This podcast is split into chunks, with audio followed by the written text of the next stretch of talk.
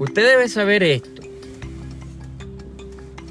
Y si no lo sabe y es usuario de esta prestigiosa red social,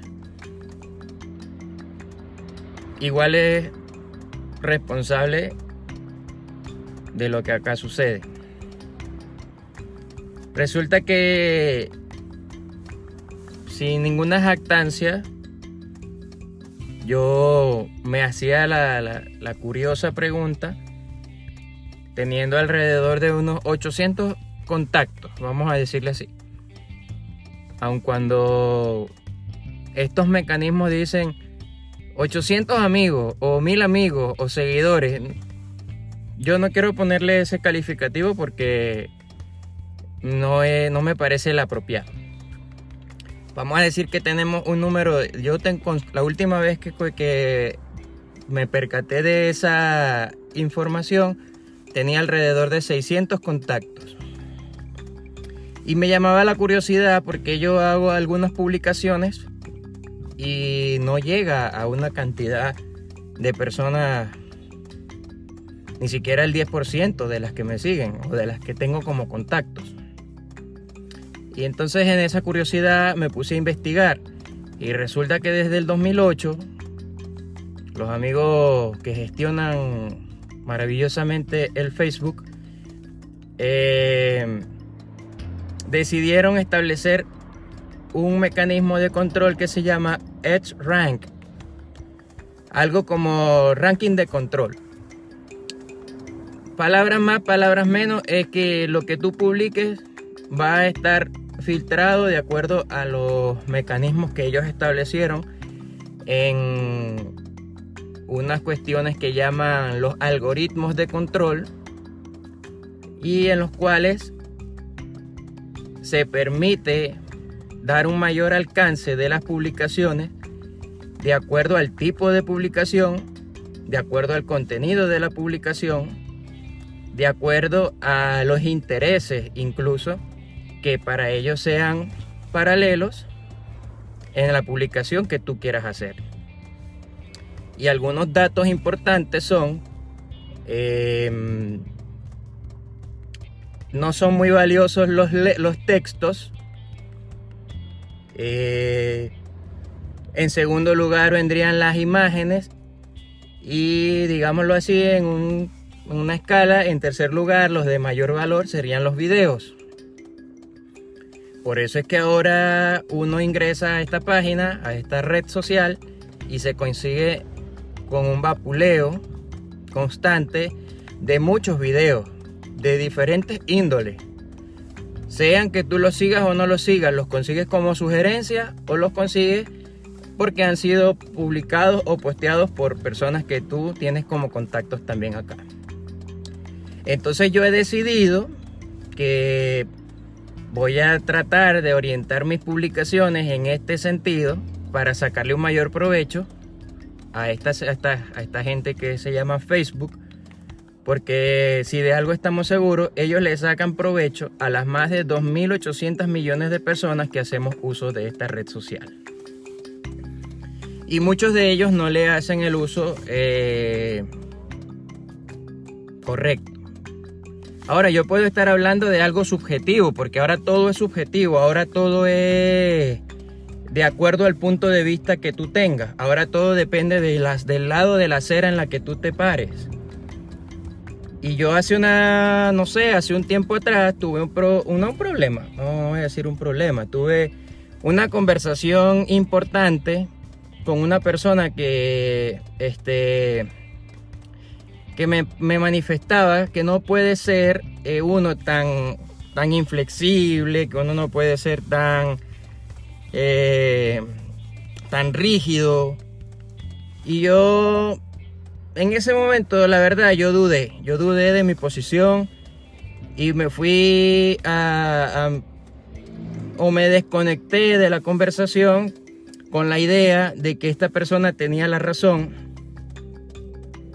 y semanas después o días después, no sé, en mi reflexión, porque cuando los temas no me cierran por completo, yo no los suelto, yo los, dejo ahí, les voy dando la vuelta, les voy dando la vuelta, voy pidiéndole a Dios que me dé discernimiento, que me dirija.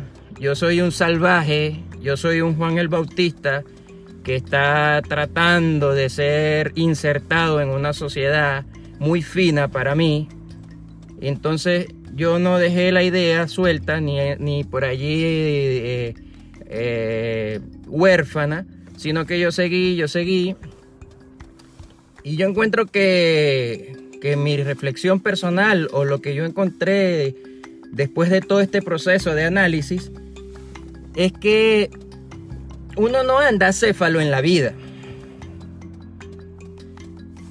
En las diferentes etapas que uno puede cumplir como ser humano, desde niño, desde bebé que nace, ¿verdad? Desde guagua, bebé, niño, adolescente o preadolescente, adolescente, joven, adulto joven, adulto, adulto mayor, anciano, tercera edad, X, ¿no? Todas estas etapas que biológicamente cumplimos, uno nunca está acéfalo en esta vida. Uno siempre está parado al frente de la vida desde un punto de vista, ya sea personal, que lo hayas fabricado de acuerdo a tus experiencias, lo que no ocurre en las primeras etapas de la vida, o ya sea desde la cera o desde la óptica de cualquier otra persona. Voy a poner un ejemplo. Tú puedes estar en la vida desde el punto de vista de tus padres, porque fuiste influenciado evidentemente por ellos para tomar en cuenta o para procesar algún tipo de información en la manera como ellos también la procesan, ¿sí? Entonces, en este caso tú tienes el punto de vista de tus padres. O puedes estar Vamos a hablar de un adolescente, está en la etapa de, la media, como le dicen acá, o del bachillerato, o del high school, como le dicen en los Estados Unidos. Y estas personas puede, que ser, que, puede ser que consigan un clic o una, una, forma de, de conectarse con algún profesor que le parezca interesante que haya hecho algo importante para su vida y esta persona diga, ya, me parece que la manera de pensar de Perencejito Pérez es la correcta y yo me voy a ubicar en esa posición. Eso lo podemos hacer. Yo creo que eso es correcto. Yo creo que eso estaría bien. Pero nunca andamos acéfalo en la vida. Nunca andamos sin un punto de vista. Ahora, la otra posición es la que con, cierta madurez nosotros vamos desarrollando, nosotros vamos experimentando, vamos haciendo crecer y vamos formando nuestra propia opinión de lo que hacemos, de lo que queremos, de lo que pensamos, de hacia dónde nos dirigimos, de dónde van nuestros esfuerzos. Pero nunca estamos sin una idea. Nunca estamos en esta vida flotando. Entonces es importante decidir qué es lo que está influenciando mi pensamiento, qué es lo que está influenciando mi manera de creer, en lo que yo creo, por qué lo creo. Yo vuelvo a decir esto, em, estoy tratando de refinarme. A los que me conocen un poco más de cerca, desde el 18 de diciembre del 2019 hasta el 9 de febrero del 2020, me separé de las redes sociales durante ese periodo porque quería eh, tratar de buscar la dirección de Dios para mi vida en cómo darle mejor uso a este, a este mecanismo o a este instrumento. Insisto, si hay personas que le están dando el uso que para mí es inadecuado, de acuerdo a los valores y a los principios que yo tengo, para, yo también tengo el derecho de pararme frente a la vida con algunos valores. Y yo siempre he dicho, yo no soy lo, lo, suficientemente inteligente, yo no soy lo suficientemente sabio, yo no tengo tantas capacidades como para decir o para establecer eh, opiniones que sean de una influencia mayor sobre la gente. Yo simplemente decidí pararme en la vida o frente a la vida desde hace 11 o 12 años atrás desde la perspectiva de la Biblia. Y les puedo garantizar, les puedo dar la plena seguridad de que eso no ha sido lo más agradable para la vida relacional que yo he tenido con muchas personas. De todas maneras, eso no me preocupa tanto.